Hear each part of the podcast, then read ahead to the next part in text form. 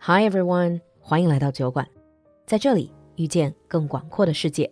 圣诞狂欢来了，酒馆铺子做您的全球甄选好物搬运工，精品买赠，全店满减，晒单返现，惊喜盲盒，四重大礼。酒馆铺子年终感恩回馈，来微信小程序“酒馆铺子”，我们在这里等你哦。另外，喜欢酒馆节目的小伙伴，现在酒馆几乎每天都有公益直播课，本周还有特别的超长直播，露露陪你过圣诞。关注微信视频号“露露的英文小酒馆”，预约直播，咱们酒馆见。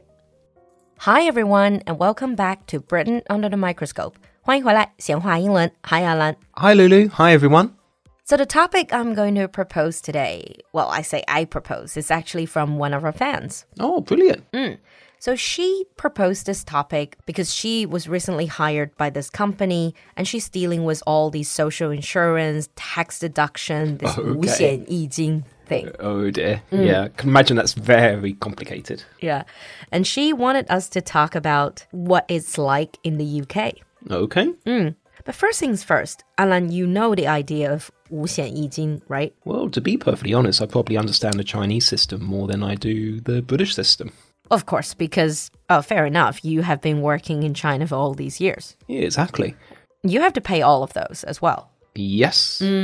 But for those of you who are still students or you don't really know that much about 五险一金, let me give you a very quick crash course. 咱们说的五险一金包括五险是养老保险，this is like the pension, Yeah. 医疗保险 （medical insurance）、失业保险 （unemployment insurance）、工伤保险 （work related injury insurance） and 生育保险 （maternity insurance）。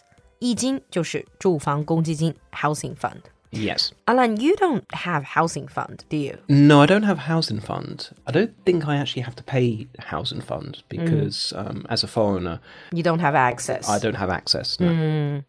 Okay, so that's a little bit of introduction to our 五险一金. Now, before we get into the UK system, I assume that the basic concept is the same. Like pay, there's the idea of gross pay, and there's the idea of net pay. 也有这种税前税后的这个概念。 Yeah. So gross pay is your full pay before tax, and that's normally what is advertised when you apply for a job. That's normally what's written on your contract. Your net pay is your take home pay. Oh, you call it take home pay. Yes. 你知道中文咱们叫到手多少钱? Yeah. So you say we take home, we say we get in our hand. Yeah. Same idea, right? Yeah, exactly. And we call it net pay because essentially it's whatever you can catch in the net after everything's been taken away. And this is after not just tax, but all the deductions. All the deductions, yeah. Let's talk about tax first. Okay. Income tax, I remember it is relatively high in the UK.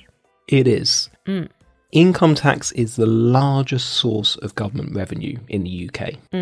Ironically, it was first introduced to pay for wars against France in the 18th century. I'm not surprised. Yeah.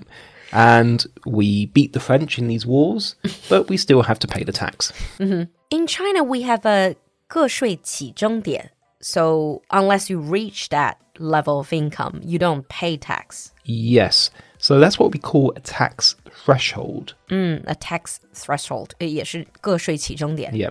Or the more formal word for it is personal allowance. personal allow oh you call it allowance it means the country allows you to make this amount of money without paying tax Yeah. So everyone has a personal allowance, which is the amount of money when you start paying income tax. okay So this tax year, and it is 2023 2024, the personal allowance is £12,750. 12750 pounds so unless you reach 12750 pounds in gross pay you don't start paying income tax That's right. 12750磅的年薪以上才会开始，这是他们的个税起征点。 Yeah. Now we call it a personal allowance because from above that amount of money, you pay 20% on any money earned over your personal allowance. Oh, it's the same here. 阶梯式的这种。 Yeah. That is not very high, 20%. So this is from 12,750 pounds to Fifty thousand two hundred and seventy pounds. to 50,200. 呃，五万多镑，相当于人民币的四十几万的年薪，也 Yeah. 不到五十万的年薪这样。这个里面是加到百分之二十。 Yeah. Okay. So it's not that much money if you consider the cost of living in the UK. Yeah, it's not that much money, but also the taxes isn't too high, I guess. Well, the thing is, in the UK, there's lots of indirect tax.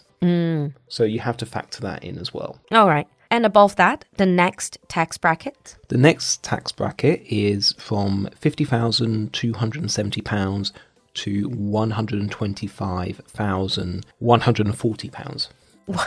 Why is it so specific? 为什么有整有零？我们都是一个整数 a round number. Why do you have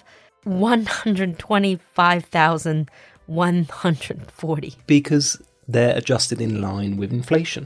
So Ah, this is something I that see. changes every single year. 啊，就根据每年的这个 inflation Yeah. 通胀会改变。So th- this is the next bracket from fifty thousand two hundred seventy pounds a year to hundred and twenty five thousand. So by RMB that would be over a million.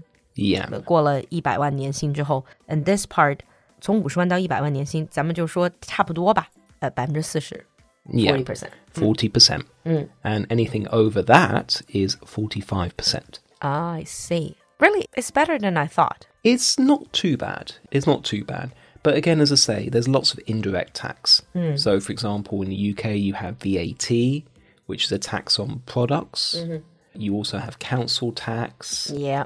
If you own your own property or you rent property, you have to pay money. Probably property tax as well. Yeah, Hmm. so there's quite a lot that you have to pay for. Yeah. But we're not digressing into those topics. No, no. hmm.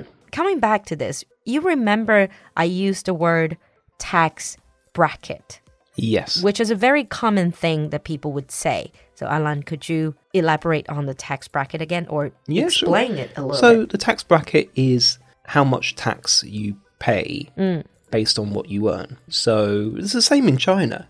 The more money you earn, the higher tax bracket you go into. This is why sometimes when people say, Oh, I got a raise, I'm getting higher salary next year, honey, we move up a tax bracket. Yeah. So it just basically means that, yeah, you're not going to get that much money. but we move up the Yeah. tax bracket. Yeah. So this is tax. Let's do 五险一金, follow that order. The first is pension. okay.